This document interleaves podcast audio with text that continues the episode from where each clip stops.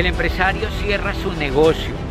Como estás construyendo un grupo, como ya tienes un pequeño equipo, como estás ayudando a consumir a las personas, como ellos están conectados con la información, la primera actitud de calificación dentro del negocio que estás haciendo en Network es que el empresario siempre cierra su negocio.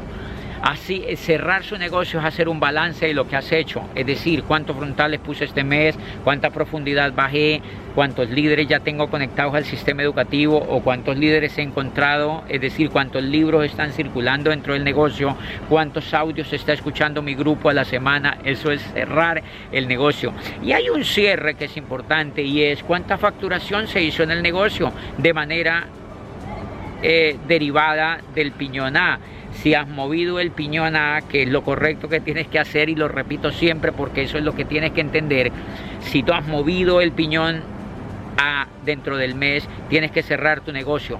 Y el cierre del negocio normalmente en el caso nuestro es siempre el último día de cada mes. La actitud que yo siempre tuve desde que entré al negocio es que todos los fines de mes hacia cierre del negocio. Es decir, a siete personas y esas siete personas tenían que consumir porque yo estaba emocionado, porque yo estaba mostrándole los productos, porque yo sabía eh, que si le mostraba los productos ellos iban a consumir y pues nada, la gente siempre está comprando cosas. ¿Por qué las tienen que comprar en otro lado y no las compran dentro del negocio que yo estoy haciendo? Yo era el primero que compraba y le enseñaba a los demás a comprar, mira, si se hace el pedido, ven, te ayudo, vamos a, a reemplazar los productos de tu casa, papá, y consumaba todo eso, cerraba cerraba. ¡Wow! Pa, llegaban las 12 de la noche, cerramos. ¿Cuántos puntos cerramos? Cerramos con 500 puntos. ¡Ah! Vamos a cerrar con 500 puntos y la primera meta son 600 puntos. ¿Dónde vamos a poner 100 puntos? Pues empezamos a llamar a una tía, empezamos a llevar a Alberto. Alberto era un, médico que había entrado al negocio y nunca hacía un carajo, se ponía metas y no las hacía. Entonces, al momento del cierre, yo salía corriendo en mi carro, lloviendo por Popayán, donde yo arranqué el negocio, y llegaba al edificio donde yo vivía, y donde yo donde vivía el médico, yo llegaba, Alberto, y yo gritaba al fondo del edificio. Y entonces Alberto bajaba con su pijama de burritos, porque recuerdo siempre la gente como es frío en la ciudad dormía con pijama y bajaba y me decía, ¿qué es la bulla que estás haciendo? Alberto, mira, tenemos que, que hacer lo que habíamos dicho, vamos a hacer de tanto producto, vamos a comprar todo esto, porque él estaba conectado a los libros y estaba emocionado en el negocio. Y Alberto tomaba alguna pequeña decisión de cerrar y yo le ayudaba a cerrar. Y ya ahí se hacía el puntaje que faltaba y ahora cerrábamos el negocio. Es decir, cuando llegaban las 12 de la noche nosotros cerrábamos el negocio y eso se llama actitud de empresario. Nunca me acostaba ningún 30 o 31 del mes sin cerrar el negocio.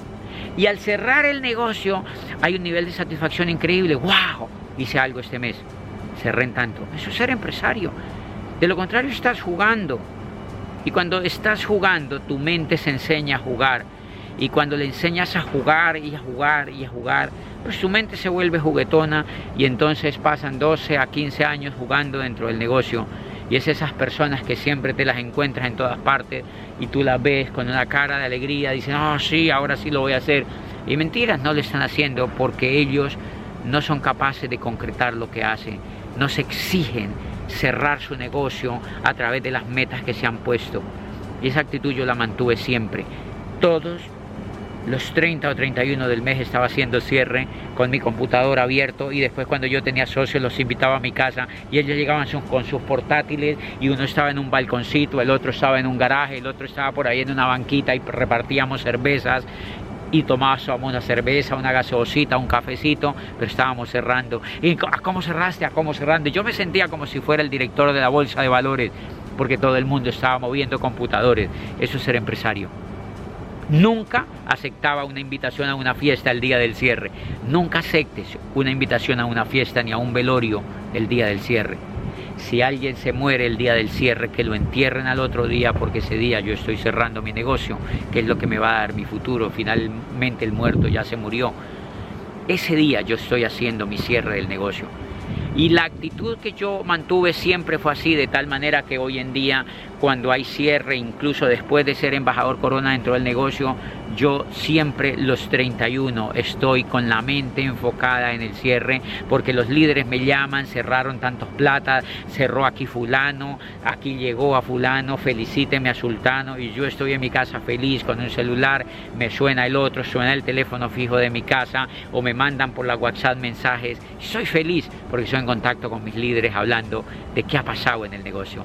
O sea, siempre hago cierre. Acostúmbrate siempre, siempre, siempre a jamás irte a la cama el 31 o el 30 de ningún mes sin haber hecho el cierre de tu negocio. Eso te va a llevar a las grandes alturas porque te va a generar una actitud empresarial cada vez mejor.